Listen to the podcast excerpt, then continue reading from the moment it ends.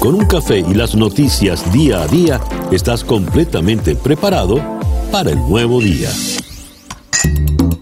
Día a día con César Miguel Rondón. A través de la 107.1 FM si estás en Miami. Y desde cualquier parte del mundo en todas nuestras plataformas digitales. Muy buenos días. Nos amanece ya este lunes 29 de marzo del año 2021 y de este día ya son las 7 en punto de la mañana. Lunes Santo. Ayer fue domingo de Ramos y comenzó la Semana Santa. Pues bien, para el día de hoy, eh, usted está en sintonía de día a día desde Miami a través de tres eh, emisoras. Mundial 990M, 98.7 FM y Éxito 107.1 FM. También nos puede sintonizar en nuestro canal de YouTube en Conexión Web. Y eh, día a día es una producción de Flor Alicia Anzola para En Conexión Web con Laura Rodríguez en la producción general, Robert Villazán en la producción informativa. Jesús Carreño en la edición y montaje, Daniel Ramírez en los controles y ante el micrófono, quien tiene el gusto de hablarles, César Miguel Rondón. Día a día es una presentación de South Day Toyota y South Day Kia Miami, los dealers donde nos aseguramos que salgas con tu auto feliz y satisfecho. Siete y un minuto de la mañana. Calendario lunar. Ayer tuvimos el plenilunio, la luna está bellísima, inmensa allá afuera. Y eh, con todo y que está inmensa, pues ya empezó su proceso de mengua. La luna para hoy está menguando en Libra. La luna de Libra es una luna muy auspiciosa, es una luna de equilibrio, de paz, de conciliación. Eh, es una buena luna para eh, relaciones interpersonales, amorosas, amistosas o de negocios, y es la luna de las reconciliaciones. Es la luna para disfrutar del arte. Las negociaciones se logran con buenos arreglos y de forma amistosa, eh, y todo lo que tenga que ver con el arte será eh, muy favorecido con esta luna. Luna menguante en Libra, Sol en... Caramba, se cayó algo aquí. Luna menguante en Libra, Sol en Aries, cuando nos amanece este lunes 29 de marzo del año 2021 y que sea este para todos, en cualquier rincón del planeta donde usted se encuentre, el mejor día posible. Y a las 7 y 3 minutos de la mañana escuchemos ahora el reporte meteorológico en la voz de Alfredo Finale. Buenos días, Alfredo. Hola, ¿qué tal César? Muy buenos días para ti, muy buenos días para todos los amigos que están en sintonía. Hoy es lunes, marzo 29 del 2021, otra jornada cálida y húmeda como hemos tenido este pasado fin de semana. Para hoy un día parcialmente nublado, ligero el potencial de lluvias, no más allá de un 10%, vientos variables débiles con calma en la mañana, luego en la tarde del este alcanza en el mar hasta 10 nudos, olas de dos pies de altura, la bahía ligeramente movida Máximas temperaturas hoy quedando entre 84 a 89 grados Fahrenheit. Para los próximos días poco cambio en general, parcialmente nublado, cálido y húmedo, incremento de la humedad y del potencial de lluvias entre miércoles, jueves, viernes con la llegada de un débil frente a nuestra zona y tiempo fresco a partir del día viernes, incluyendo el fin de semana. Yo soy Alfredo Finale y les deseo a todos muy buenos días. Muchísimas gracias, Alfredo. Alfredo Finales, el meteorólogo de nuestra emisora hermana, actualidad 1040 AM, en la ciudad de Miami. Mientras tanto, los demócratas han estado apuntando a un paquete más amplio que podría incluir cambios de política sobre energía verde, inmigración y otros temas, así como hacer permanente parte de la asistencia del COVID recién aprobada, como los créditos fáciles fiscales por hijos, Muchos están dispuestos a pasar por alto a los republicanos si esto fuera eh, necesario. Y eh, tenemos acá en la primera página del The New York Times, el gran titular es una noticia mm, relativa a la ciudad. Con los cambios en la cultura laboral, Manhattan está yendo a un precipicio. Y comentan acá, la oficina central de Spotify eh, en Estados Unidos tiene 16 pisos de el World Trade Center en el sur de, Manhattan. Bueno, eh, que fue el edificio que se levantó allí, donde quedaba las dos torres que colapsaron, que fueron derribadas. Pues bien, eh, llegan a la conclusión de que no llenarán estas, estos 16 pisos porque eh, Spotify le ha dicho a sus trabajadores que pueden trabajar donde quieran, incluso en cualquier otro estado. Y así, pues, con muchos, eh, muchas grandes empresas, lo que hace que la gente no vaya a las oficinas.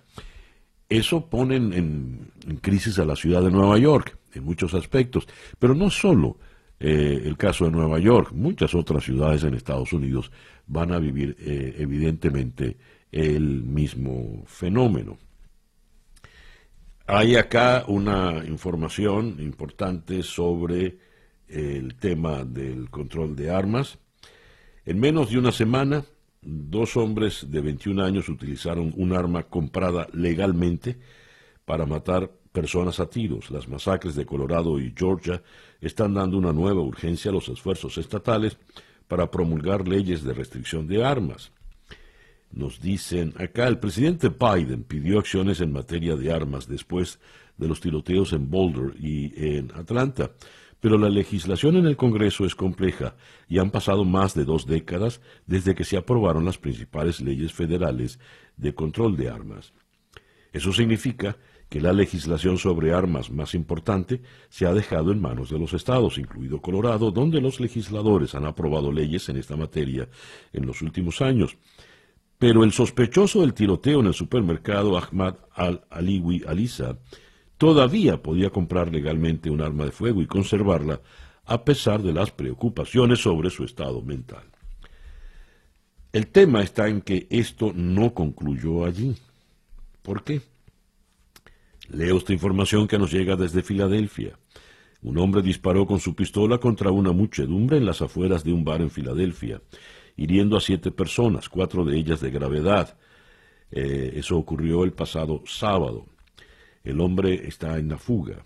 El tiroteo eh, siguió a una disputa dentro del bar Golf and Social, Reportaron estaciones de televisión, video de seguridad mostró al pistolero disparando contra una multitud congregada junto al bar en la bulliciosa avenida Delaware, al norte del centro de Filadelfia, y frente a un casino. La policía arribó al área y encontró a dos víctimas en una tienda de abastecimientos y dos más en el bar, dijeron las autoridades. Otros tres fueron llevados al hospital en un vehículo privado. La policía encontró 21 casquillos de bala y varios proyectiles en la cuadra. Eh, y tenemos, eh, en fin, esto pareciera de nunca acabar. Virginia Beach, Virginia, dos personas murieron y ocho resultaron heridas en tiroteos junto a la playa en Virginia Beach.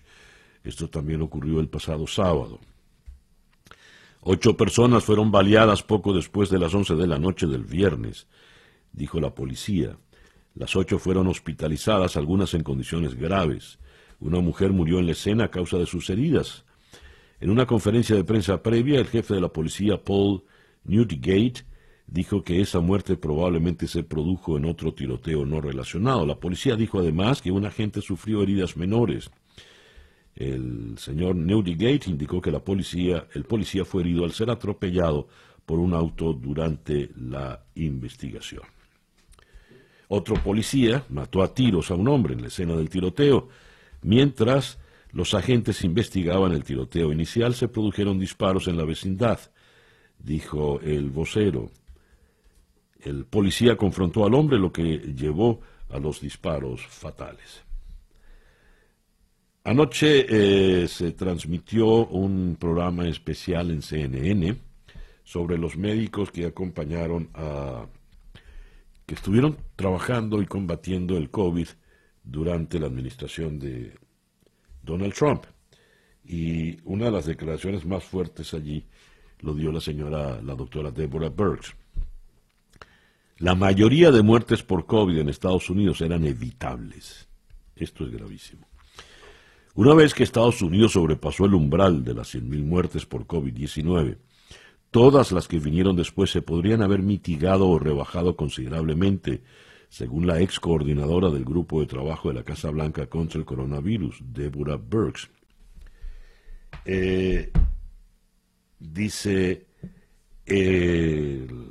esto por supuesto va a traer eh, cola y va a traer eh, consecuencias importantes, sobre todo porque todo esto se le atribuye, en definitiva, al pésimo manejo de la pandemia directamente desde la Casa Blanca. La doctora Burks fue la vocera principal en este documental de eh, CNN.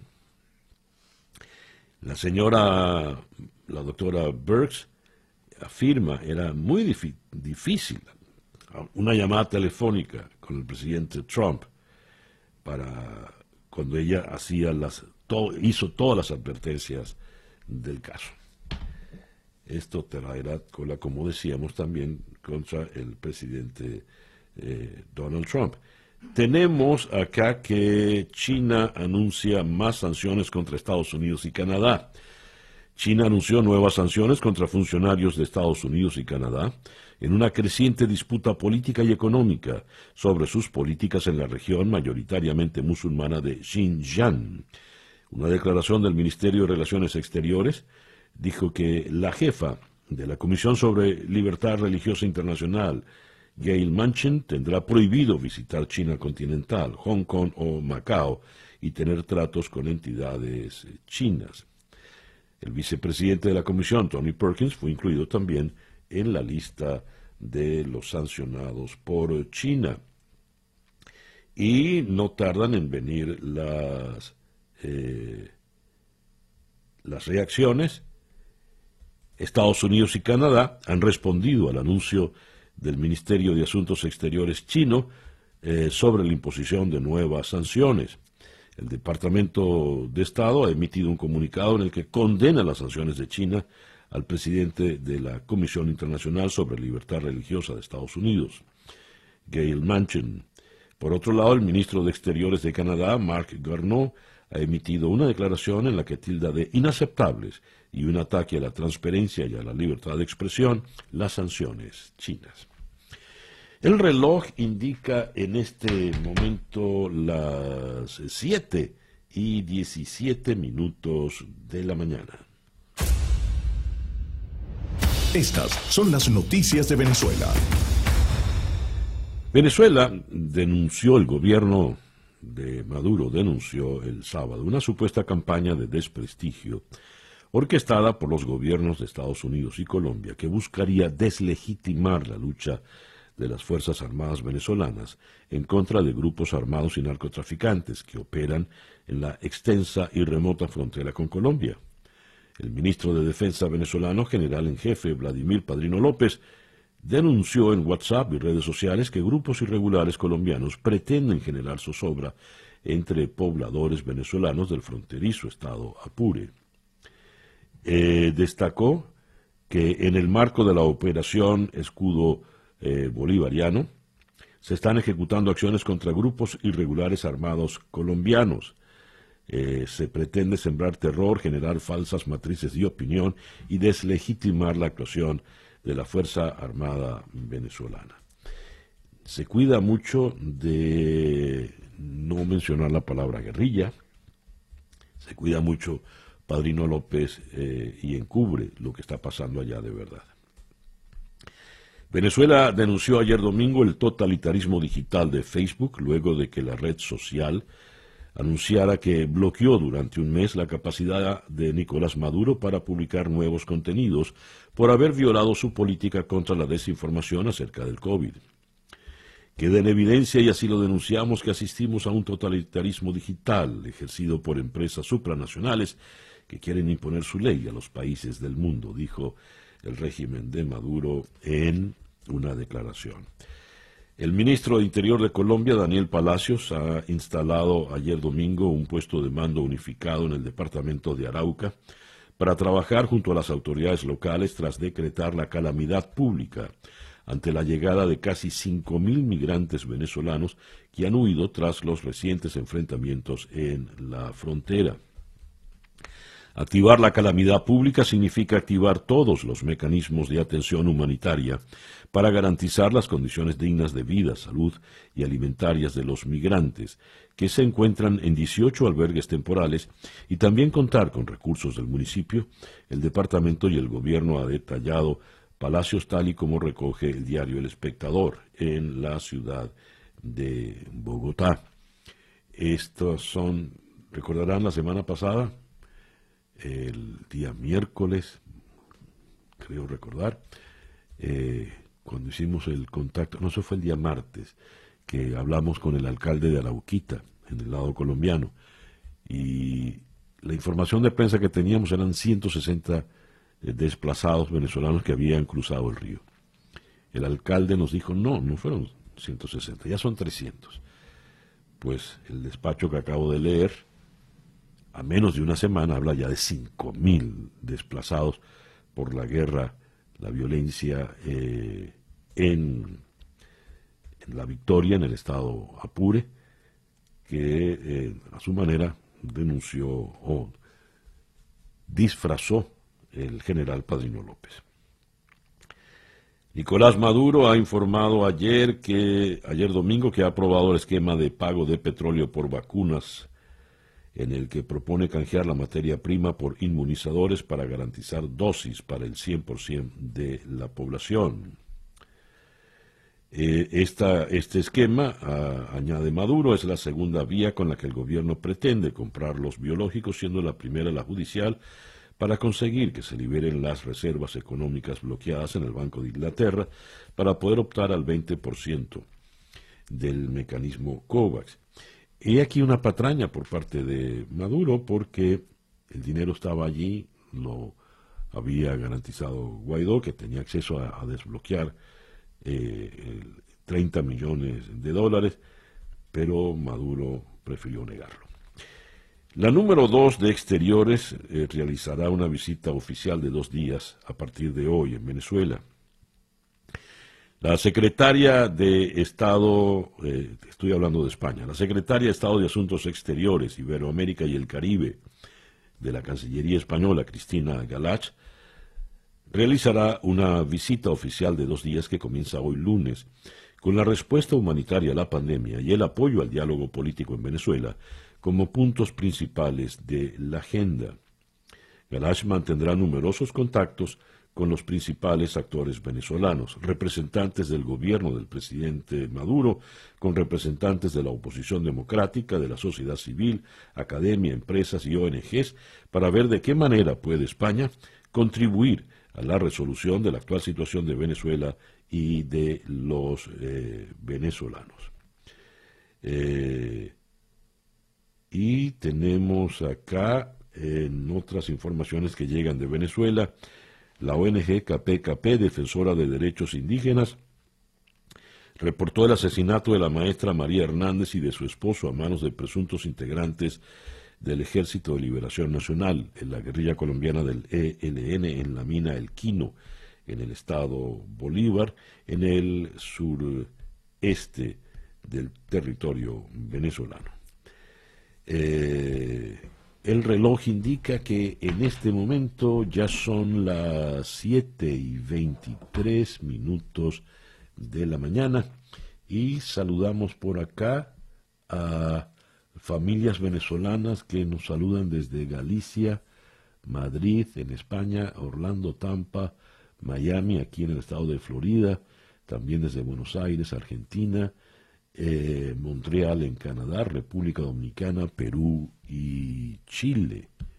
Muy bien, y nos saludan acá, nos saluda Jorge Rojas en el YouTube desde Lima y eh, Weston, Boca Ratón, Colorado, Quito, Buenos Aires, Argentina, eh, San Juan de los Morros, Acarigua, Maracay, Mérida, Cabimas, en Venezuela, también desde Sicilia, en Italia y desde Tenerife.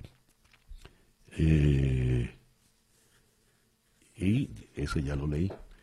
Muy bien, el reloj nos indica que son las 7 y 25 minutos de la mañana. Escuchas día a día con César Miguel Rondón. Nuestra agenda para el día de hoy vamos a comenzar en la ciudad de Washington con eh, Dan Balls, eh, corresponsal jefe del Washington Post, eh, para analizar las últimas decisiones abordar con él las últimas decisiones del presidente Joe Biden y el despliegue del paquete, la implementación, mejor dicho, del paquete económico que hará esta semana. Luego vamos a ir a Caracas para conversar con Jorge Roy, miembro del Consejo de Administración de la OIT. La Organización Internacional del Trabajo de Naciones Unidas falla en contra del gobierno de Maduro con una votación de 27 a 22. Este Consejo de Administración eh, falló en contra del régimen, lo que podría traducirse en sanciones de este ente multilateral contra Maduro. De Caracas iremos a Minneapolis para conversar con Alex Segura de la agencia F. Minneapolis busca un ajuste de cuentas en el juicio por la muerte de George Floyd, mientras la comunidad negra se prepara para que se haga justicia por la muerte de quien se ha convertido en mártir del movimiento racial, las autoridades disponen la ciudad para el fantasma de la violencia de la que fue testigo el año pasado, para parar el fantasma de la violencia. De Minneapolis iremos a la ciudad de Santiago eh, de Chile para conversar con Guillermo Holzman, analista político y asesor internacional en temas estratégicos. Chile, Chile pone a prueba su institucionalidad con la postergación de sus elecciones por el COVID. A dos semanas de las mega elecciones en Chile, para elegir a las nuevas autoridades municipales, gobernadores y a los 155 constituyentes que redactarán la nueva constitución, el gobierno de Sebastián Piñera ha anunciado anoche la postergación de los comicios debido a la ola de contagios. De Santiago de Chile iremos a Arauquita, en la ribera del Arauca, en el lado colombiano, para conversar con Carlos Arturo Albino de RCN eh, a propósito de los desplazados venezolanos. Eh, luego iremos hasta Pekín para cerrar nuestra ronda de entrevistas con el periodista Lucas de la Cal, Birmania vive nuevas protestas tras el día más sangriento desde el golpe de Estado.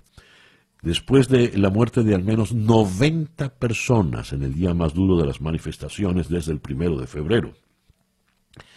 La represión es brutal, brutal, 90 personas asesinadas en un solo día. Esa pues es nuestra agenda para el día de hoy, nuestra agenda de entrevistas para el día de hoy. El editorial con César Miguel Rondón. A propósito del documental de CNN, donde hay señalamientos muy graves contra el mal manejo de Donald Trump, de la pandemia, y las declaraciones de la doctora eh, Deborah Burks diciendo que pudo haberse superado el problema, eh, que muchas de las muertes eran evitables. Megan Ronnie hace este, escribe este artículo de opinión que publica también el propio CNN. Dice, ¿cómo han cambiado los tiempos? Durante el último año, el doctor Fauci ha recibido elogios generalizados y bien merecidos, mientras que la excelente reputación de la doctora Deborah Burks se ha visto empañada quizás de manera irrevocable. Eh, dice Megan Ronnie, como clínico científico y profesional de la salud, he criticado a la doctora Burks, pero también tengo que preguntarme, ¿qué salió mal? Antes del COVID, la doctora Burks era conocida como una científica consumada y una profesional de la salud pública. En su liderazgo de los programas internacionales de VIH-Sida, fue elogiada por su capacidad para cruzar la división partidista, para movilizar recursos para la buena ciencia. Todos respiramos aliviados cuando fue nombrada coordinadora de respuesta al coronavirus de la Casa Blanca a finales de febrero del 2020, esperando que continúe con su papel de voz de la razón durante la pandemia. Y entonces eh, la doctora Rani mm, subraya lo que considera errores de la doctora Burks. El primero fue aceptar el trabajo para Donald Trump. Ella, como muchos de nosotros, no tenía idea de lo mucho que su administración, la de Trump, distorsionaría, ignoraría y negaría la ciencia y la verdad durante la pandemia, aunque dijo que tomó el trabajo por un sentido de obligación. Burks se vinculó inextricablemente a las decisiones dañinas de su jefe negligente y desastrosamente ignorante. Luego, eh, el segundo error, no, eh, dice la, señora Rani, no dude usted en hacer sonar el silbato, no te quedes callado cuando algo anda realmente mal. Los activistas del SIDA tenían razón hace décadas. El silencio es igual a la muerte.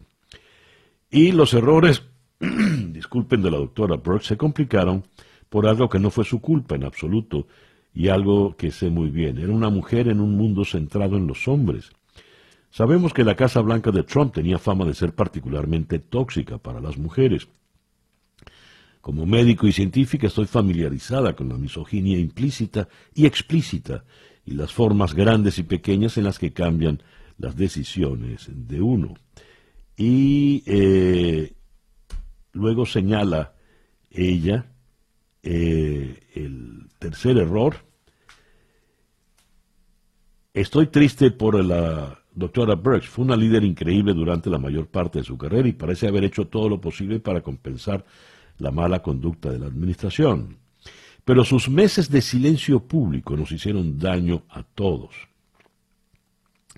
Entonces, mi última lección y la mayor lección de este estudio de caso nuestra integridad es nuestro mayor activo. No te rindas fácilmente y asegúrese de rodearse de personas que sirvan como una señal de alerta temprana cuando su reputación esté en peligro de romperse. En conclusión, Megan Rani, la doctora Rani, al criticar a Deborah Perch, dice, no fue su culpa. Eh, tiene razón, todas esas muertes fueron evitables. La culpa pasaría a ser de Donald Trump, pero ella cayó y allí lleva también una alta responsabilidad. El reloj nos dice 7 y 41 minutos de la mañana. Es hora de escuchar a el Coronavirus Update en la voz de Juan Camilo Gómez. Buenos días, Juan Camilo. Buenos días, César Miguel. Hoy, lunes 29 de marzo, amanecemos con más de 127 millones de casos de coronavirus en todo el mundo, que dejan más de 2.780.000 muertos. En Estados Unidos, más de 30.300.000 casos, que dejan más de 549.000 muertos. Y en Florida, más de 2.004.000 casos, que dejan más de 33.170 muertos revisando las cifras que nos acaba de dar eh, Juan Camilo, eh, y si reparamos en lo que declaró la doctora Burks en el documental de CNN anoche, cuando ella dice, una vez que llegamos a la cota de 100.000 muertos por coronavirus, las demás eran evitables. Entonces estamos hablando de casi 450.000 muertes en Estados Unidos que eran evitables. Muchas gracias, Juan Camilo. Juan Camilo Gómez es nuestro compañero en la emisora hermana actualidad 1040 AM en la ciudad de Miami. Y ah, ya son las 7 y 43 minutos de la mañana, caen día a día desde Miami para el mundo. Noticias de Latinoamérica. Comenzamos en Santiago de Chile. El presidente Sebastián Piñera propuso al Congreso Nacional una reforma para aplazar del 10 y 11 de abril al 15 y 16 de mayo las elecciones de los delegados que redactarán la nueva Constitución, así como los comicios municipales debido al empeoramiento de la pandemia. El mandatario basó esta propuesta en dos razones proteger la salud y la vida de todos y proteger la salud de la democracia, asegurando un proceso electoral democrático, participativo y seguro. Eh, en Washington, el secretario de Estado de Estados Unidos, Anthony Blinken, pidió la liberación de la expresidenta interina de Bolivia, Janine Áñez, y dos de sus exministros, y expresó su preocupación por los indicios de comportamiento antidemocrático en Bolivia. En un comunicado, Blinken expresó la reacción más contundente hasta ahora del gobierno del presidente Biden a la detención hace dos semanas de los tres políticos bolivianos acusados de sedición, terrorismo y conspiración.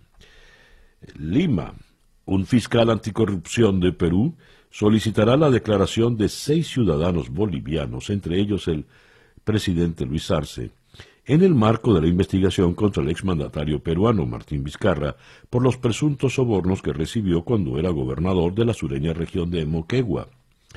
El fiscal, Germán Juárez Atoche, miembro del equipo especial Lavallato, dispuso recoger el testimonio del mandatario boliviano a fin de conocer su vinculación con Vizcarra y las circunstancias de un viaje que realizó a Moquegua cuando era ministro de Economía de Evo Morales.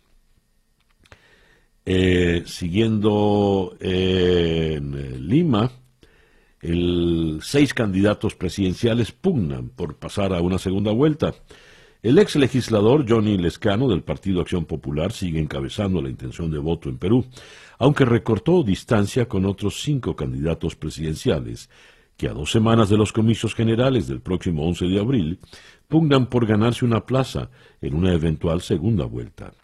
Así lo revela el último sondeo del Instituto de Estudios Peruanos publicado en el diario La República, en el que el centro izquierdista Lescano mantiene el primer lugar en las preferencias electorales, con un 11,4%, tras registrar un descenso de 2,5 puntos porcentuales en comparación a la última encuesta. En Ecuador, el candidato de la Unión por la Esperanza, Andrés Arauz, es el favorito para la segunda vuelta de las elecciones presidenciales previstas para el 11 de abril, con 37,87% de intención de voto, por delante de su rival, el conservador Guillermo Lazo, de la Alianza Creo, que lograría 30.19% de apoyos. El estudio, elaborado por la empresa demoscópica Perfiles de Opinión, sitúa en 25% el voto nulo estimado, un dato de trascendencia política ya que el movimiento Pachacutic, una organización indigenista, ha pedido voto nulo en protesta por la negativa de las autoridades electorales a realizar un amplio recuento después de que su candidato, Yacu Pérez, se quedara fuera de la segunda vuelta por un estrecho margen con Lazo. La defensa de Tony Hernández, hermano del presidente de Honduras, Juan Orlando Hernández, y condenado por narcotráfico en Nueva York, considera que el caso impulsado por Estados Unidos contra él tiene como objetivo un cambio de gobierno en el país centroamericano. Este caso es uno más de una larga línea de desgracias de intervención en política exterior llevada a cabo por el gobierno de Estados Unidos, esta vez en busca de un cambio de régimen a los niveles más altos en Honduras, dijo el abogado de Hernández Peter Brill en una carta al juez encargado del caso. Y el reloj nos dice que ya son las 7 y 47 minutos de la mañana. La información del mundo día a día. Las fuerzas de seguridad de Myanmar dispararon contra una multitud que asistió al funeral de un estudiante que perdió la vida en el día más sangriento hasta la fecha de la represión a las protestas contra el golpe de Estado perpetrado en el país el mes pasado.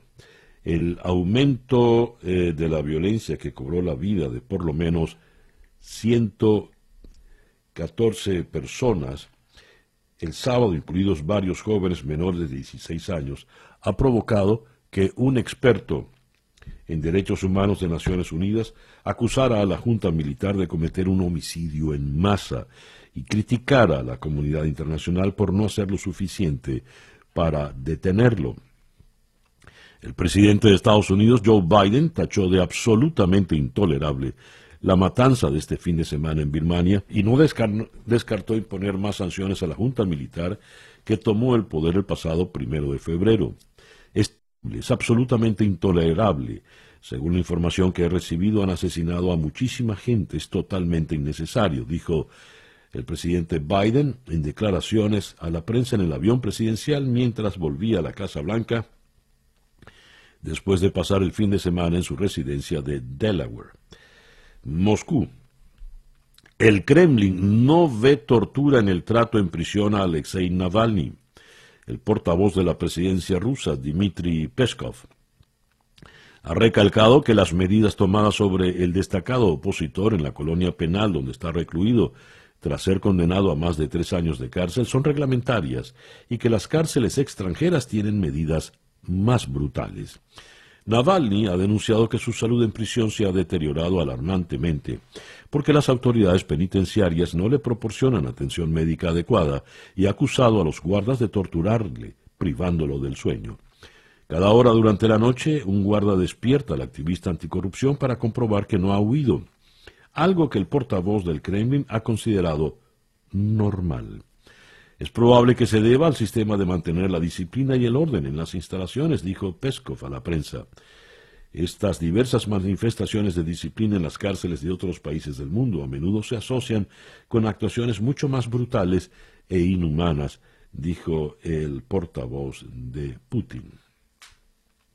Minsk la policía arrestó a más de 100 personas que se manifestaban en la capital de Bielorrusia durante una protesta para exigir la renuncia de su autoritario presidente Alexander Lukashenko. El evento planeado en Minsk fue indicativo de que los simpatizantes de la oposición política intentaban reanudar una serie de manifestaciones multitudinarias que se registraron en distintas partes de Bielorrusia el año pasado, pero que llegaron a su fin durante el invierno. España ha comenzado la Semana Santa con polémica, debido a las contradicciones que supone luchar contra la pandemia y mantener al mismo tiempo las constantes vitales de sectores como el turismo. Mientras eh, que los visitantes extranjeros son bienvenidos en lugares como Madrid o las Islas Baleares, sus habitantes no pueden abandonar el territorio regional ni para hacer turismo. Eh, ni para visitar a familiares, tan solo en casos de necesidad imperiosa.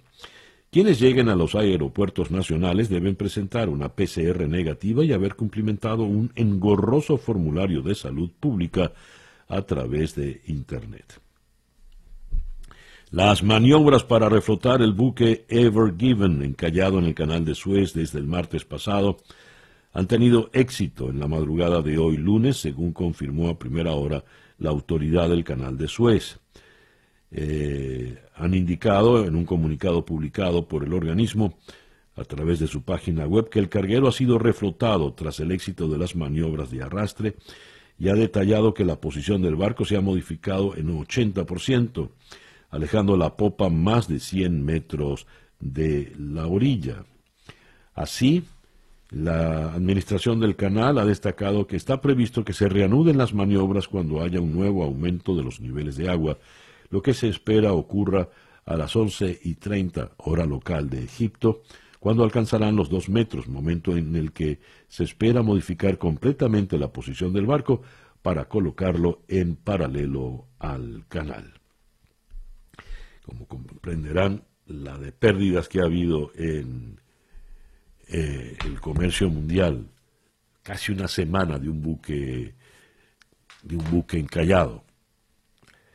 En fin, el reloj indica que ya son las 7 y 52 minutos de la mañana. Día a día con César Miguel Rondón. Eh, vamos a comenzar nuestra ronda de entrevistas en la ciudad de Washington con eh, el señor Dan Balls, quien eh, es corresponsal del The Washington Post y publicó un artículo eh, por demás interesante el pasado sábado. Biden le apuesta a un gobierno más grande y la pandemia puede ayudarle. Mr. Balls Good morning. Thank you very much for being with us. Good morning. Thank you for having me. You just wrote an article past uh, Saturday. Biden is betting on bigger government and the pandemic may be helping him. In which way the pandemic will help him? And what is the real uh, uh, goal of this bigger government? Le pregunto al señor Valls de qué manera la pandemia puede estar ayudando a Biden y de qué manera eh, y qué entiende, qué se entiende por un gobierno más grande. Mr. Bowles, please. Well, I think that the uh, the goal from President Biden's point of view is that there are very, very big problems that he wants to address. He thinks that there are big problems not only with dealing with COVID 19, vaccinations, but the economic dislocation. But beyond that, uh, he has a very ambitious agenda climate change, uh, immigration, um, voting rights, um, perhaps gun laws. And he sees an opportunity at this point to try to move forward.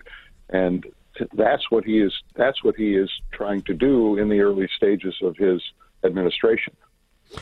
Dice el señor Bowles, el, el presidente Biden tiene retos en este momento, pero su meta real es poder poner el pie en el acelerador y lograr eh, avanzar no solo en el tema del combate de la pandemia y los programas de vacunación, sino también entrar en otros terrenos, por ejemplo, el debate que se puede plantear sobre el control de armas, el debate a propósito del tema eh, climático.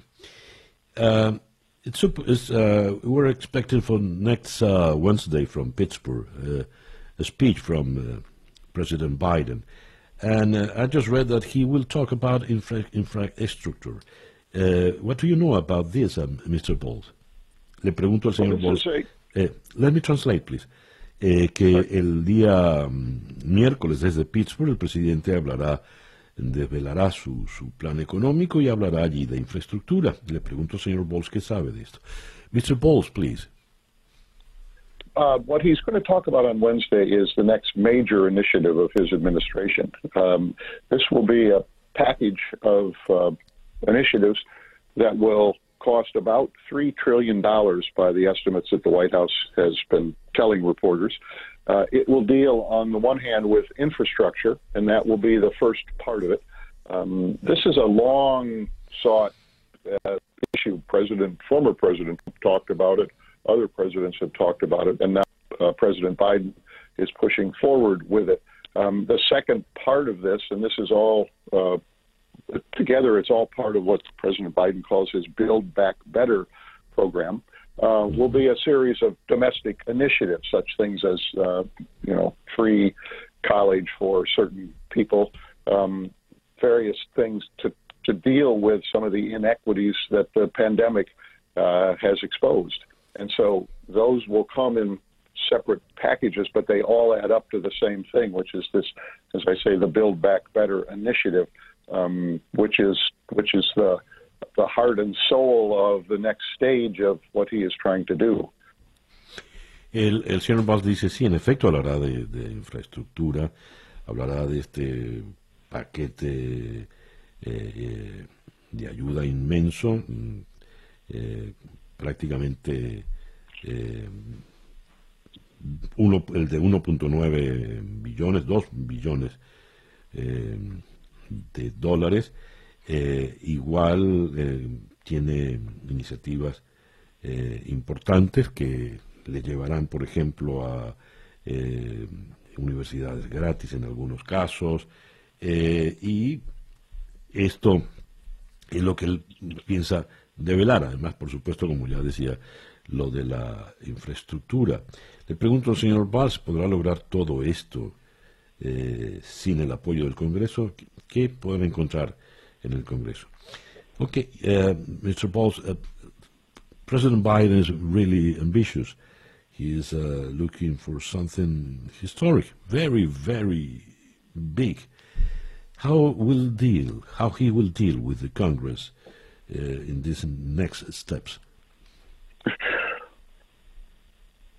Well, that is a very, very important question. Um, as everyone knows, he has uh, the slimmest of majorities in the Senate. He, the Democrats have 50, the Republicans have 50, and the president is relying on Vice President Harris to break any ties if it's a 50 50 vote. Um, his goal is to try to get some Republicans uh, to go along with him, um, but it's not clear that that's going to happen. And then, if that doesn't happen, then he's going to have to resort to uh, some parliamentary maneuvers um, in order to get it through. Um, there's a tactic that he used to get through the COVID relief bill, um, which allowed him to pass that on 50 votes only. And the, but they may have to confront the issue of changing the filibuster. Um, because of the filibuster, you generally need 60 votes to pass any major legislation, um, unless you can get around that. So that's that's the issue that will confront them uh, as they go into this next phase. Dice el señor Bausk, en efecto es allí donde está el, el, verdadero problema, teniendo un Congreso tan, tan dividido por la mitad exacta, eh, él tratará de ganarse algunos votos republicanos. Si no lo logra, tendrá que hacer eh, eh, maniobras parlamentarias como la que utilizó para aprobar la ley para la ayuda en la pandemia, que es lograr la mayoría sencilla, 50 votos más el voto de la vicepresidenta, eh, y evitar así el llamado eh, filibusterismo que exige que la votación se gane por 60 votos. Pero ese es definitivamente el reto que tiene eh, para los próximos pasos. Mr. Bowles, thank you very much for uh, being with us this morning. Thank you, sir. It's a pleasure as always. Thank you. Eh, Don Bowles, eh, senior corresponsal, corresponsal en jefe del Washington Post a propósito de su artículo eh, de este fin de semana. Nos habló, por supuesto, desde la ciudad de Washington, cuando el reloj nos indica que ya son las 8 y 6 minutos de la mañana. En el día de ayer leí este tuit de eh, Jorge Roy. El día de ayer, es decir, esto se refería Roy al 27, al sábado 27 de marzo, en la reunión 341, el Consejo de Administración de la OIT, la Organización Internacional del Trabajo, uh, perteneciente a Naciones Unidas, decidió aplicar en votación histórica que culminó 27 a 22, decidió aplicar la máxima presión de los mecanismos de control de esa organización al gobierno de Venezuela, le hace al régimen de Maduro, para la recuperación del diálogo social. ¿Qué significa esto? Pues vamos a Caracas, donde en la línea telefónica está precisamente Jorge Roy, quien eh, fue presidente de Fede Cámaras y en la actualidad es miembro del Consejo de Administración precisamente de la OIT. Jorge, muy buenos días, gracias por atendernos. No, muchísimas gracias a ti, César Miguel. Siempre un honor estar contigo y más en estos momentos para este tema que quizás un poco difundido, pero realmente muy importante. ¿Por qué calificas de votación histórica? Eh, tengo entendido por el hilo que abriste ayer en los tweets que en la OIT casi nunca se vota, todo se logra por consenso. Ese es el primer punto por lo que es histórica. ¿no? Es histórico porque eh, la casa del, del, diálogo, la casa del diálogo tripartito, normalmente el 99.9% de todas las decisiones se toman buscando un consenso entre trabajadores, empleadores y gobierno. Y segundo lugar, es histórico, ahora me voy a referir a la votación en sí, porque es que eran unos empleadores eh, con una propuesta en contra de los grupos de trabajadores. Y eso en la casa de los trabajadores no es poca cosa, ¿no? Eh, recordemos que la OIT es la casa para satisfacer normalmente las inquietudes, las dificultades que tiene el mundo trabajador que se consideran los más vulnerables de los grupos, ¿no? Entonces, el que hayamos tenido una victoria sobre una propuesta de los trabajadores y sobre algunos países que lo acompañaban, que era Cuba, Rusia, China, bueno, los de siempre, amigos de Venezuela, y que hayamos logrado imponer una votación. Bueno, realmente es una circunstancia que yo, particularmente como la votación fue secreta, estaba hasta el último minuto muy preocupado de cuáles podían ser los resultados y bueno, gracias a Dios prevaleció la conciencia y la cordura en esa organización para ponerle fin a una serie de demandas que ya tenía Fede Cámaras casi hace 14 años avanzando en este proceso. A ver, esta decisión de máxima presión, ¿qué significa? ¿Cómo se traduce en la práctica? Sí, lo voy a explicar lo más sencillo, pues entiendo que estos temas son, primero, un poco difundidos y te agradezco a ti en, ese, en esa materia. Y segundo, a veces con las preocupaciones que tenemos los venezolanos ahora parece que estas organizaciones internacionales ya no sirven para nada porque el gobierno al final se ríe de ellas. Y, y bueno, creo que se le ha perdido un poquito el respeto. Pero en la Casa de los Trabajadores, para un gobierno que se jacta de ser obrerista y presidente obrero, que tenga una sanción de la magnitud que ahora les voy a comentar, no es poca cosa. ¿Qué ha pasado? la, OIT ya harta de, las violaciones sistemáticas que hace el gobierno y el régimen de Maduro a los convenios laborales, había impuesto lo que se llama una comisión de encuesta, que rellenó un informe de 250 páginas. Para aquellos que tengan insomnio, se les recomiendo su lectura porque realmente es un, bueno, un catálogo de todas las violaciones que se hacen en Venezuela, no solo a los empleadores, que por cierto salimos mejor parados que los trabajadores, sino que también el informe se mete con las violaciones de contratos colectivos, con los sindicalistas que están presos, con la constitución de los consejos productivos de trabajadores, en fin, de las 250 páginas, 130 son dedicados a los trabajadores venezolanos. Esa queja, eh, esa, ese informe de la Comisión de Encuesta del Gobierno la rechazó. Y como el gobierno lo rechaza, a la OIT no le queda otro remedio que imponer la sanción máxima, que es el artículo 33, y esta sanción máxima es particularmente usted no quiere estar en este club, váyase. Usted no cumple con las normas en la casa del OIT, pues se tendrá que ir y hay una cantidad de sanciones no demasiado específicas porque el tema es muy amplio que va desde sacarte del sistema en las Naciones Unidas a que no puedas intervenir en la OIT, a que habrá muchísimos países ya basados en esa decisión, pues impongan sanciones unilaterales, que no es el objetivo nuestro, pero es el pero puede ocurrir, pues. Entonces, ese artículo 33 se podría aplicar en la conferencia del trabajo de junio y la decisión que se tomó el sábado es precisamente que si el gobierno venezolano hasta el 3 de mayo no reconoce a la comisión de encuesta, no acepta a cumplir con cada una de las cosas que te acabo de señalar, pues pasaría al Consejo, a la conferencia del trabajo, que es la única que está capacitada para ordenar la activación de ese artículo 33. El, el régimen tiene eh, fuelle, sin duda, en, en estos organismos multilaterales. Mientras más grandes, más fuelle va a tener, por, ya sabemos cómo se conforman Naciones Unidas hoy por hoy. Pero tratando de llevar esto a, la, dinámica política doméstica. Jorge, eh, hubo en el mes de febrero una reunión políticamente muy importante. Eh, Jorge Rodríguez presidente de la Asamblea Nacional chavista, visita con algunos de los suyos la sede de Fede Cámaras para comenzar una serie de diálogos eh, importantes. Que, el hecho de que fuera la sede de Fede Cámaras ya, ya decía mucho. Jorge Rodríguez, sabemos muy bien, es bastante más que el simple presidente de la Asamblea Nacional, es un eh, factotum dentro del régimen.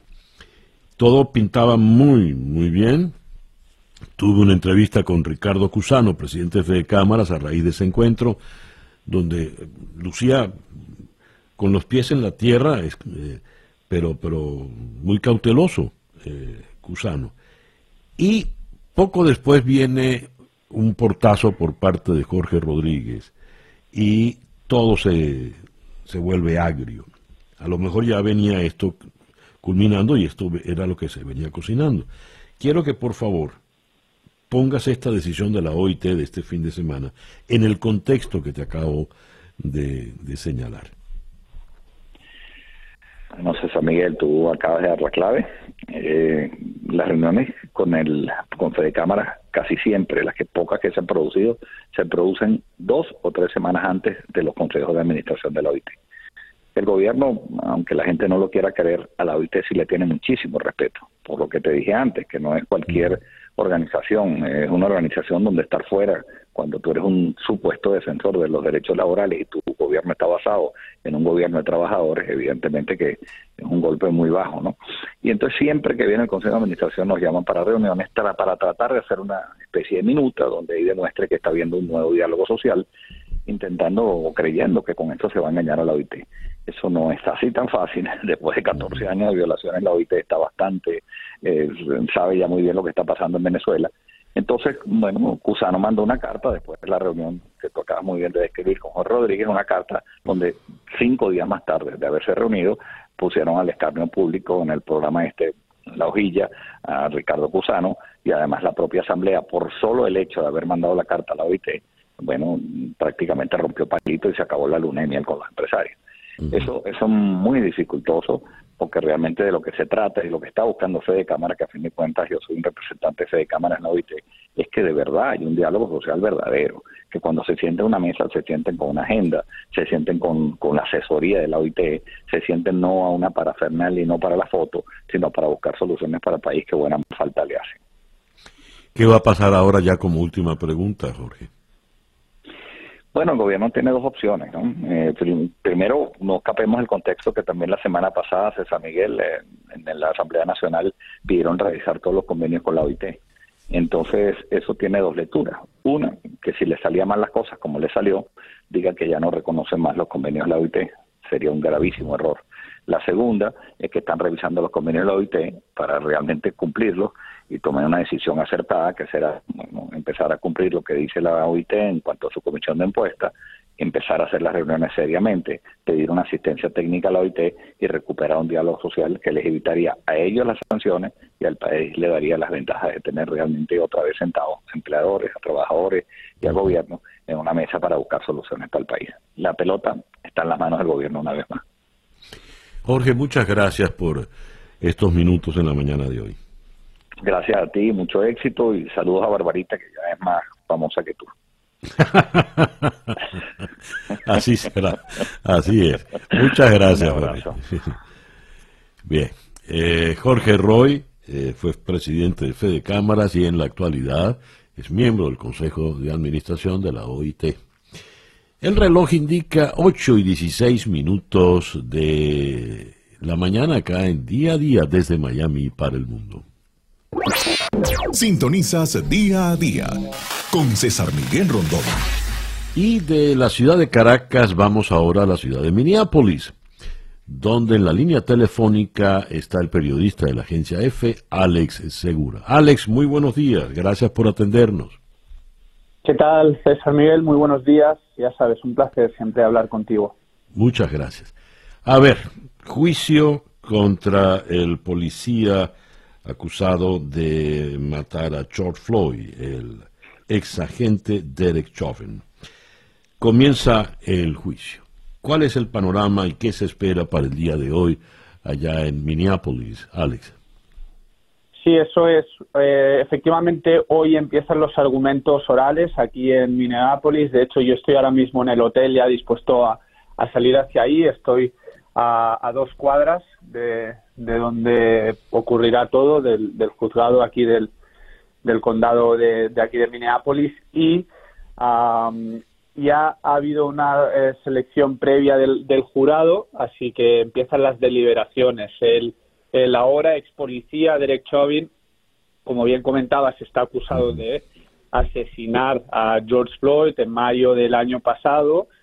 En concreto está acusado de tres cargos que de mayor a menor gravedad son asesinato en segundo grado, penado con hasta 40 años de cárcel, asesinato en tercer grado con una condena máxima de 25 años y homicidio en segundo grado que acarrea hasta 10 años de privación de, libertad.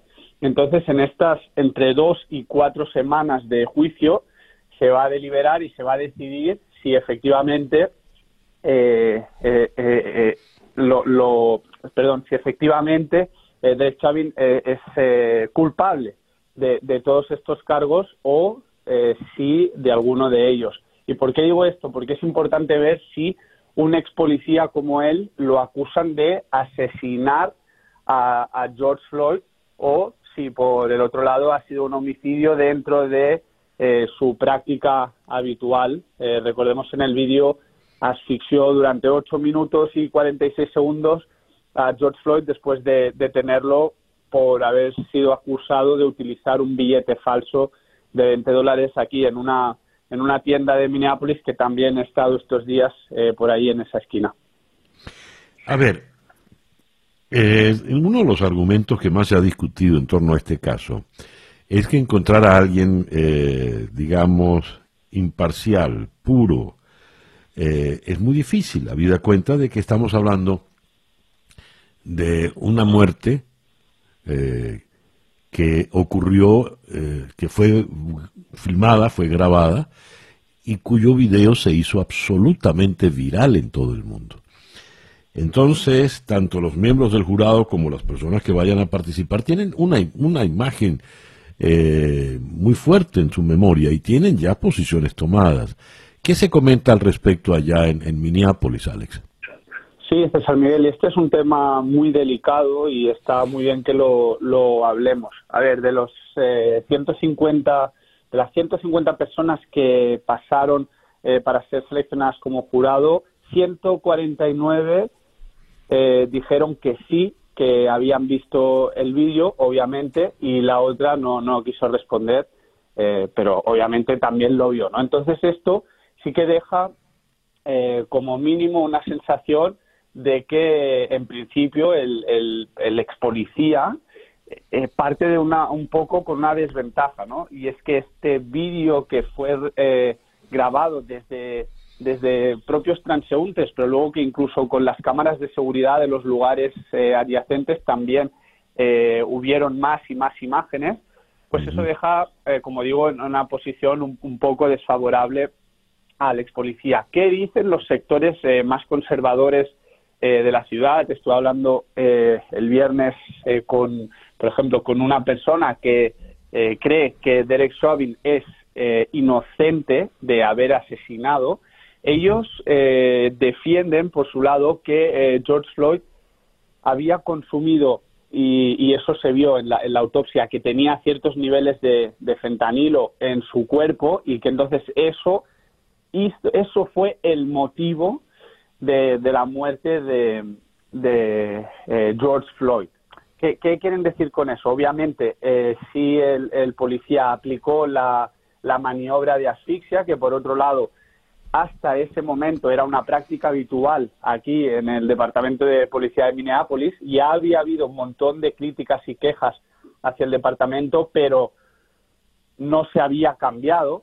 Entonces, él, en principio, según estos sectores y, y, y lo que parece que se va a guiar la, la defensa de Derek Chauvin es en explicar que él estaba cumpliendo con su deber, que aplicó esa, esa práctica porque era eh, estándar en su profesión y que al final, como, como George Floyd, el, el hombre afroamericano, no estaba eh, del todo bien, digamos, a nivel eh, de salud, pues que al final eh, pereció.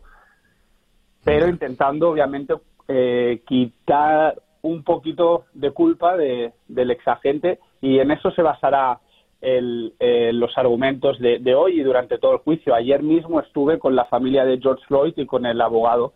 Si quieres hablamos un poquito de esto. Sí, por si favor. Sí. sí, pues César Miguel, ayer eh, la familia de George Floyd, el, el, equipo legal y también los amigos se congregaron en una iglesia baptista de, de aquí que estaba a seis minutos en, en coche de eh, la zona cero que, mencioné el otro día en una crónica, ¿no? La zona cero de la violencia, de la lucha contra la violencia policial en Estados Unidos, esa esquina eh, de la calle 38 con la avenida Chicago, que ahora se llama eh, la plaza George Floyd, pues en la iglesia eh, estuvieron hablando, ¿no? Tanto eh, hermanos como el, el, el abogado. El abogado decía, señores, eh, yo, el único motivo por el que George Floyd murió, y ahí hizo un juego de palabras, fue por una, eh, perdón, me salía en inglés, por una sobredosis de exceso de fuerza de la policía. Y el hermano, eh, uno de los hermanos, eh, Filonis, decía que la, que la familia necesita una condena fuerte para, para empezar a curar esas heridas que, les dejó el, episodio de, mayo de 2020. ¿Cuánto eh, puede durar este juicio? ¿Qué, se estima, Alex? Sí, pues se está hablando de que sean entre dos y cuatro semanas. Yo, en, mi opinión personal y por lo que he estado hablando con expertos últimamente, es muy probable que sí se alargue hasta las cuatro semanas porque la defensa de Derek Chauvin va a ser férrea, eh, se van a, basar eh, sobre todo en, este rol del policía eh, que estaba siguiendo los estándares de, de, su profesión y también, oye, como bien sabemos y por qué no hablar de eso, aquí para encontrar a un policía culpable en Estados Unidos es muy, muy, muy complicado. De hecho, hay estudios eh, que indican que el año pasado solo un 1% de los policías que efectivamente acabaron con la vida de algún civil eh, terminaron con, una condena de, prisión.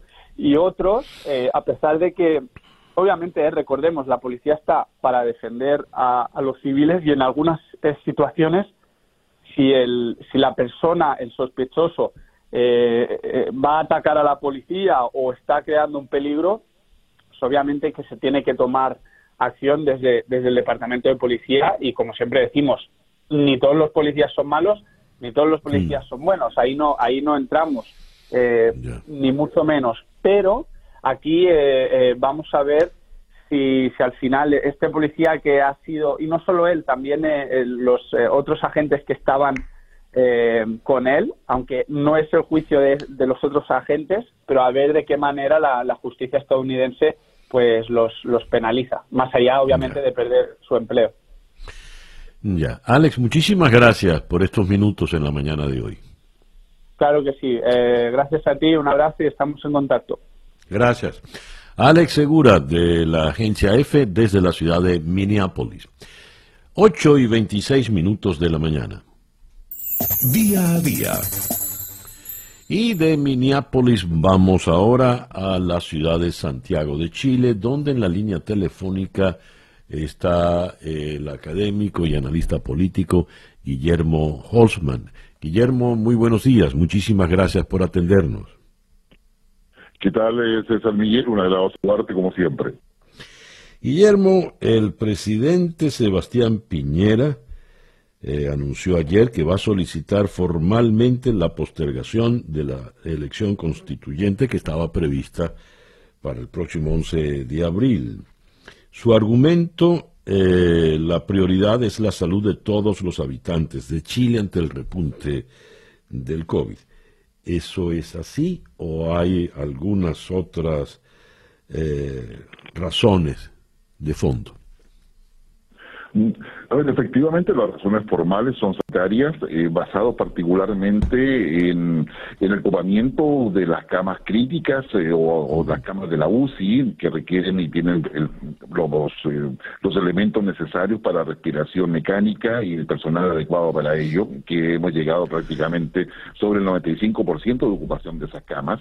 A eso, que sería la parte sanitaria, eh, se suma la, petición del Colegio Médico, que es una entidad que participa en una mesa de coordinación con el gobierno. También a ello se suman eh, una gran cantidad de partidos políticos de oposición y también de la coalición gubernamental, en términos de que en las elecciones del 10 y 11 de abril, finalmente, eh, se iban a realizar cuatro elecciones, tres territoriales asociados a gobernador, alcalde y concejales, y una que era la más importante la Convención Constituyente. Y lo que está detrás es la necesidad de poder asegurar una alta participación sobre el 50% del electorado para darle plena legitimidad a este proceso inédito en Chile que comenzaría con esta Convención Constitucional. En virtud de eso, el presidente ayer domingo anunció que va a enviar un proyecto de ley, porque esto requiere una modificación eh, legislativa donde se necesita un dos tercios de la votación de la Cámara de Diputados para poder proceder al cambio de fecha, como se ha señalado, al 14 y 15 de mayo.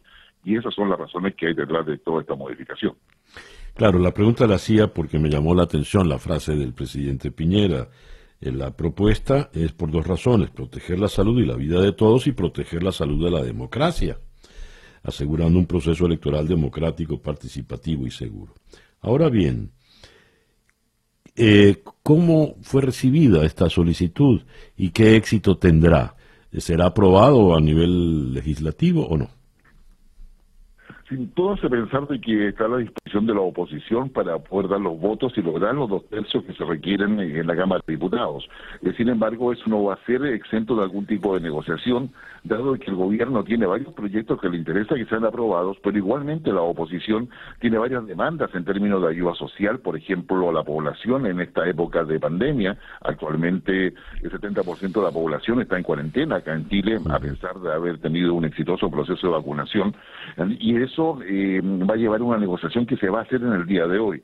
Efectivamente, dentro de un par de horas, de hoy día lunes, eh, se reúnen las comisiones en el Congreso y va a haber un debate que va a demorar todo el día para poder sacar adelante este proyecto, pero insisto, no va a ser un tema automático, sino que va a haber un proceso de negociación bastante intenso entre el gobierno y la oposición en el Congreso.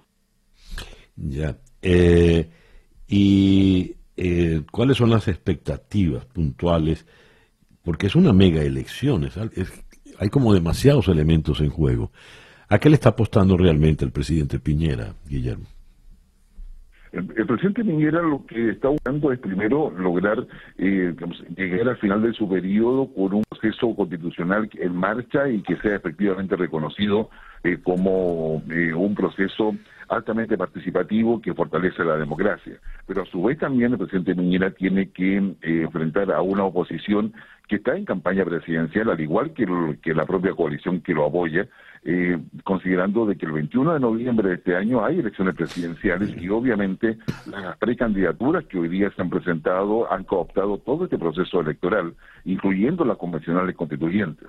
En esa, en esa perspectiva, en consecuencia, el objetivo del gobierno es dar las condiciones para que este proceso se lleve a cabo, evitar las, eh, las protestas y los cuestionamientos a este, a este proceso para darle la legitimidad necesaria y establecer eh, una, una estabilidad mínima que permita llevar a cabo eh, un proceso de participación democrática que, como decíamos, ha sido inédito en nuestro país y que debería reflejarse en esta convención constitucional cuyo, cuyo resultado deberíamos conocerlo en un año más, incluso con un nuevo presidente en ejercicio o presidenta, para que Chile tenga una nueva carta fundamental.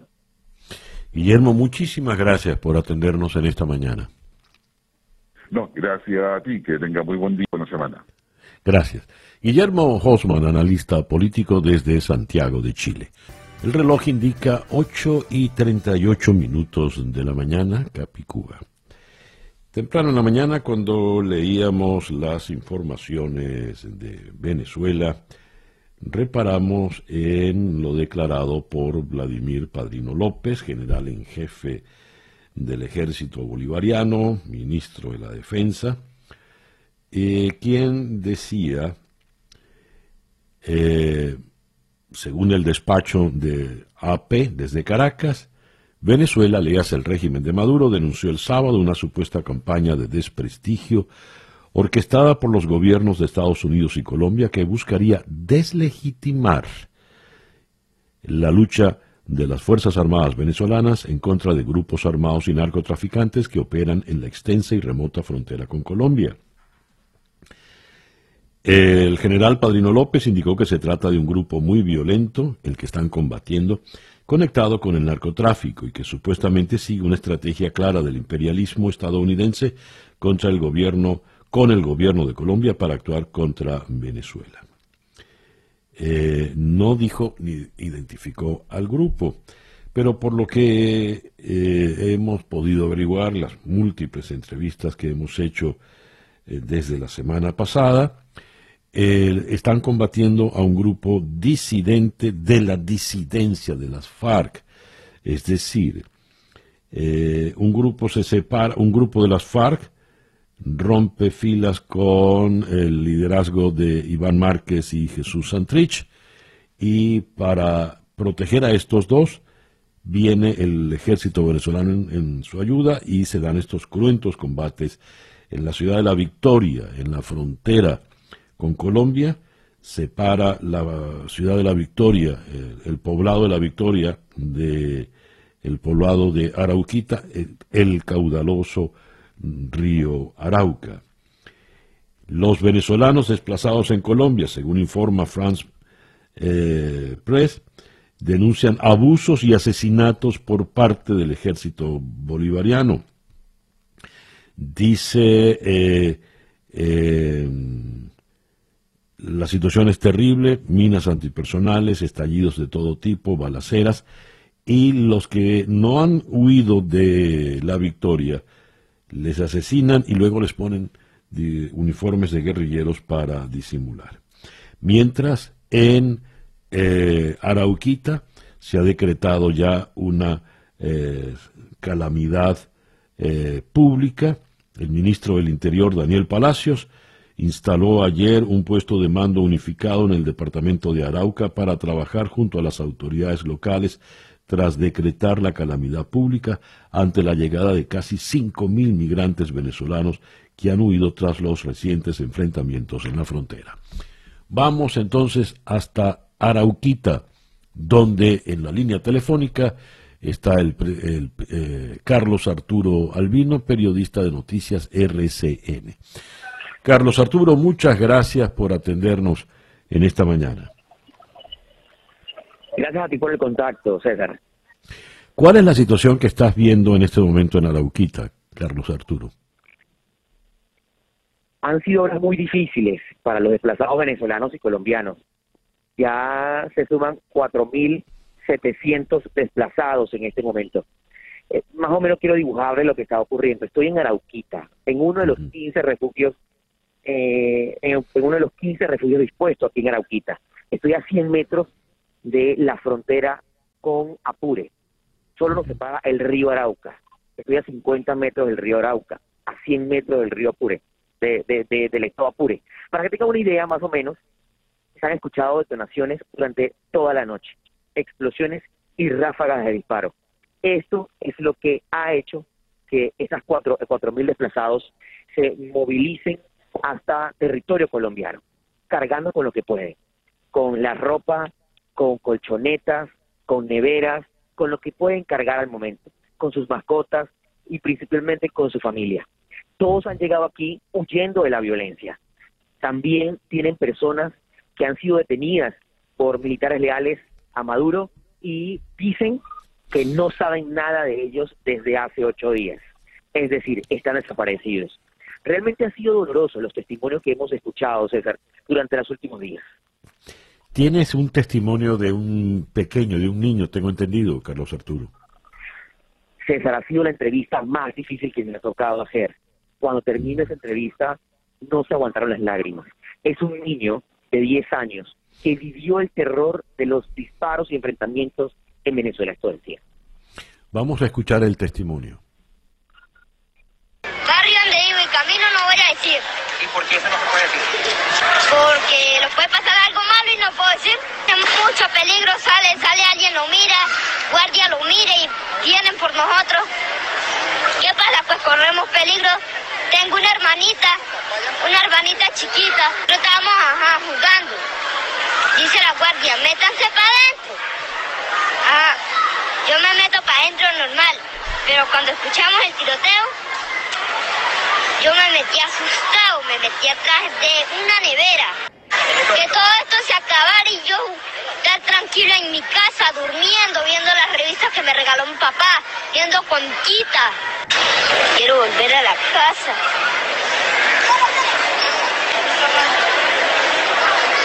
Voy a sacar todo esto para, para estar con mi familia, mi hermana que está en la finca, mi papá. Quiero ver a mi abuela. Quiero volver a la casa. Dios. Eh, Carlos Arturo, este es un niño de 10 años que vivía con su familia en La Victoria. Él tuvo que salir huyendo porque dice que llegaban, él nos muestra, esta la entrevista en televisión para NTN y RCN, y él nos mostraba con su carro de juguete, nos decía, mira, este es el carro, este es el convoy de la policía, de la guardia eh, chavista. Eh, y, hacía la, la, simulación con el carro. Los militares venían a los lados y desplazaba su carrito en el, en el pavimento y decía, y mientras se iban a casa por casa. Cuando estaban muy cerca de mi casa, yo no quería salir de la detrás de la nevera, y fui con mi mamá, cruzamos el río. pero hay alguien que se quedó allá en Apure, mi papá y mi hermana. Fueron eh, esos relatos estremecedores. Y no han sabido y no han sabido ni del padre ni de la hermana. No, están desaparecidos hace ocho días. No tienen comunicación porque también están en una zona inaccesible con, comunicaciones. Pero también al interno se un, todavía enfrentamientos. Por ahora, por, por ejemplo, a este momento estoy viendo sobrevolar un helicóptero eh, de Venezuela eh, sobre la ribera del, del, Arauca. Pero también eh, anoche escuchábamos lo que nos parecía, César, porque no hemos, yo no he estado en temas de combate ni nada de eso, aparecen aviones de combate, aviones eh, que pasaban muy rápido, sonaban muy duros, pero además a la par se escuchaban explosiones muy fuertes, porque se escuchan acá justamente en Arauquita, y ráfagas de disparos. No sabemos qué estaba ocurriendo. Según un comunicado que, que, que habrían enviado estos grupos irregulares, ellos habrían, ayer habrían atacado a tres puestos de la Guardia Nacional Bolivariana. Habrían varios, varios eh, fallecidos militares, pero no se sabe, no hay información oficial de nada y eh, los combates continúan todavía en, Apure. Todavía la situación es muy difícil. ¿Continúa el flujo entonces de, desplazados que se arriesgan a, cruzar el río? Todavía continúa el, el, el flujo. Hay 4.700 personas aproximadamente desplazadas en este momento y eh, esto aquí en el casco urbano y censados, pero hemos visto, por ejemplo, en lugares apartados de Arauquita que continúan llegando desplazados y son, son censados. Se han tenido que cruzar por pasos irregulares para llegar a territorio colombiano y estar a salvo. Aquí hay 4.700 censados, de los cuales 2.000 son niños. Eh, ¿Y en qué condiciones están estos desplazados, estas 5.000 personas, casi 5.000 personas que llegaron a esta... Están durmiendo en colchonetas, Uh -huh. en colchonetas, llegan con, la Cruz Roja dice que llegan con alteraciones psicológicas, eh, atemorizados, nadie se les puede acercar muchas veces porque creen que si viene un militar creen que lo que van a hacerle algo aquí en territorio colombiano y aquí es todo lo contrario. Aquí les tienen la mano a, los desplazados, que de los 4.500 aproximadamente son 600 colombianos que vivían en el territorio venezolano, ahí justamente en la frontera. Ellos están desesperados, han dejado sus casas solas, han sido saqueadas sus viviendas, ellos han regresado por algunas cosas y dicen que no encuentran nada, encuentran eh, sus casas tiroteadas, sus vehículos tiroteados, sus casas quemadas.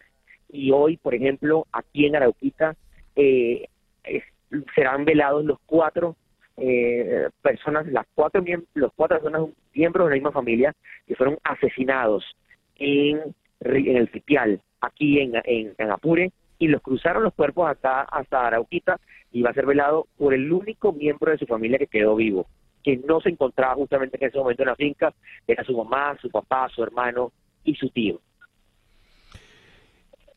Para cerrar, eh, Carlos Arturo, ¿qué opinión te merece entonces que estás viviendo la experiencia allí directa en Arauquita? La declaración del general en jefe Vladimir Padrino, ministro de la Defensa de Maduro, diciendo que están deslegitimando a la fuerza bolivariana, al ejército venezolano, y que esta es una estrategia clara del imperialismo de Estados Unidos con el gobierno de Colombia. Obviamente esto es otra cosa, ahí no sabemos qué está ocurriendo, no atrevería, pero hay una guerra prácticamente en territorio venezolano. ¿Con quién se están enfrentando? No sabemos. ¿Cuál es la situación? Tampoco. Muchos dicen que es disidencia de la FARC, contra militares que los han catalogado como sanguinarios, porque no solamente le disparan a los, a los disidentes, sino es que se meten con la sociedad civil. Hay personas que, han sido eh, amedrentadas por estas fuerzas leales a Maduro, quienes le dicen que se tiene que ir de su pueblo, incluso veíamos unas imágenes de cómo los militares ayudaban a los venezolanos a cargar sus cosas y montarlas en las canoas para cruzar hacia el territorio colombiano. Eh, la verdad es que es una crisis humanitaria de inmensas, de inmensas proporciones. Aquí en Arauquita hay 40.000 habitantes y súbele 5.000 que son los mm. desplazados por la violencia. Sí. Increíble. Carlos Arturo, muchas gracias por atendernos en la mañana de hoy.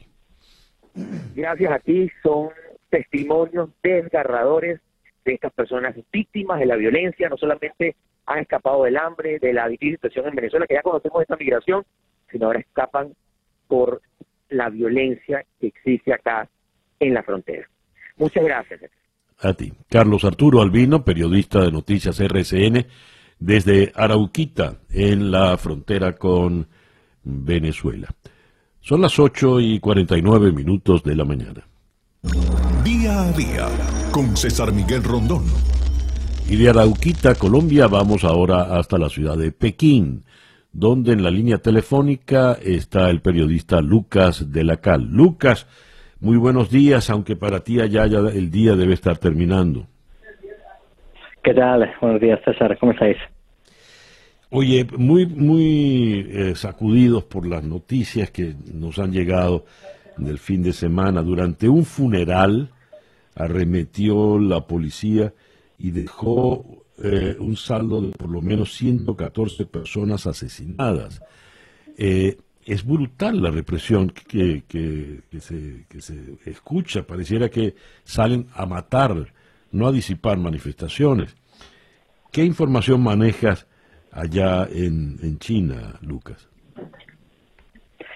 Exactamente, los, eh, los propios manifestantes están hablando ya de, un genocidio. las cifras del, del sábado, como bien has dicho anteriormente, dejaron eh, 114 personas asesinadas en, en las calles de más de 40 ciudades de todo Myanmar a manos de, de la policía y de, los militares. Ha sido la, la, jornada más sangrienta desde el pasado golpe de Estado del ejército de Myanmar, pasado 1 de febrero y la situación es realmente preocupante. No, las, las cifras de, muertos llevan, eh, ya superan los, los 450 y, y, la comunidad internacional eh, amplía diferentes sanciones a los militares, pero no está actuando de, de ninguna manera a, a la hora de la verdad. Desde, desde Myanmar, muchos eh, manifestantes de las organizaciones civiles que protestan en las calles están pidiendo a la ONU que, que intervenga, que envíen a los ejércitos de, de, paz para mantener la, estabilidad. Pero se, se, encuentra en un gran problema internacional, ya que para que la, la, la ONU eh, pueda intervenir en un conflicto necesita una resolución de, de, su Consejo de Seguridad, del cual está formado por eh, dos miembros permanentes, que son eh, China y Rusia, que han vetado cual, cualquier tipo de, de, protesta, gran protesta internacional conde, condenando un golpe de Estado, refiriéndose al golpe de Estado como tal, y con el país ahora mismo completamente aislado, con la comunidad internacional sacando desde la Unión Europea o desde Estados Unidos comunicando eh, comunicados eh, criticando las, eh, la represión del ejército o, la, o, sanciones por parte del nuevo gobierno de, de, Biden, que son únicamente simbólicas porque sobre el terreno no sirven para nada.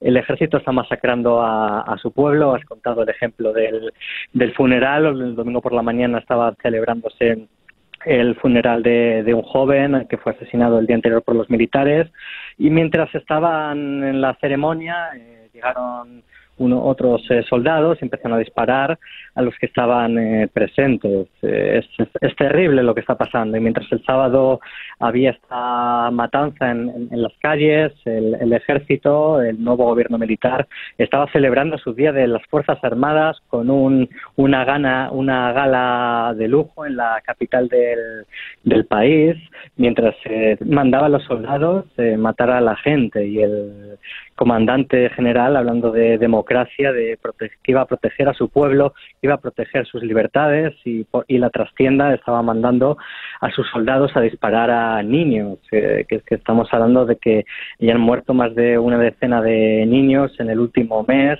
algunos de ellos con la edad de, de siete, de cinco años. Eh, y ya no son críos que estuviesen con sus familias en las calles protestando, sino que los propios militares están asaltando las casas de, de ciertas personas que, porque les relacionan con que han en protestas en días anteriores. Y el otro día acribillaron a una cría de, de, cinco años que estaba en, su casa yendo corriendo hacia los brazos de, de sus padres. Es, es, es, absolutamente terrible lo que está lo que está pasando. Y como hemos dicho en anteriores conversaciones tiene tiene muy mala pinta y todo esto va a ir a peor. Lucas eh, las protestas han, han, amainado, ya no, ya no se protesta, pero no es necesario que se proteste porque para, como dices, la policía va, los militares van a las casas a asesinar o asesinar en un funeral de, eh, eh, es algo inconcebible. Eh, por lo que has comentado con el apoyo de Rusia y de China en el Consejo de Seguridad de Naciones Unidas, la dictadura militar se siente confiada y segura, puede proceder con total impunidad. En China, ¿qué se dice, Lucas? En China, las, eh, desde el principio han mantenido que lo que está el golpe de Estado en Myanmar, eh, lo que es en realidad es una reorganización del, del, del gobierno. No, no, no interfieren, no están, no, no están mostrándose críticos. Ellos hablan de, de que su, su papel es velar por la estabilidad también de, de Myanmar como vecino y como socio importante comercial pero China en, estos conflictos siempre se está manteniendo en, en, una, en una distancia, sin, sin una condena pública potente. Es cierto que, las relaciones contra la, con la junta militar que, gobernó en, en, Myanmar con una fuerte dictadura durante 60 años con el gobierno de Pekín eh, fue, fue siempre fuerte, pero también lo fue con el gobierno elegido democráticamente de Aung San Suu Kyi.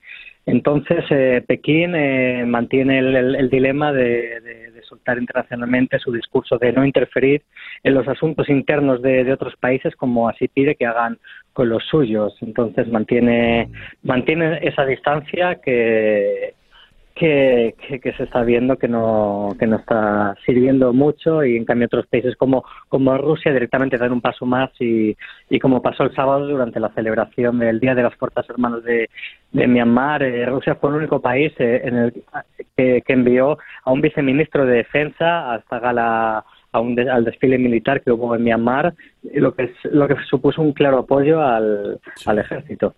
Ya, ya. En fin. Lucas, muchísimas gracias por atendernos en el programa de hoy. Gracias a vosotros, cuidaros. Lucas de la Cal es el corresponsal del diario El Mundo de Madrid en la ciudad de Pekín. Y se nos fue el tiempo, hay que cerrar ya por el día de hoy. Esto fue día a día desde Miami para el mundo, una presentación de South Day Toyota y South Day Kia Miami, los dealers donde nos aseguramos que salgas con tu auto feliz y satisfecho. Día a día es una producción de Floralicia Anzola para En Conexión Web con Laura Rodríguez en la producción general, Robert Villasana en la producción informativa, Jesús Carreño en la edición y montaje y Daniel Ramírez en los controles. Y ante el micrófono, quien tuvo el gusto de hablarles, César Miguel Rondón.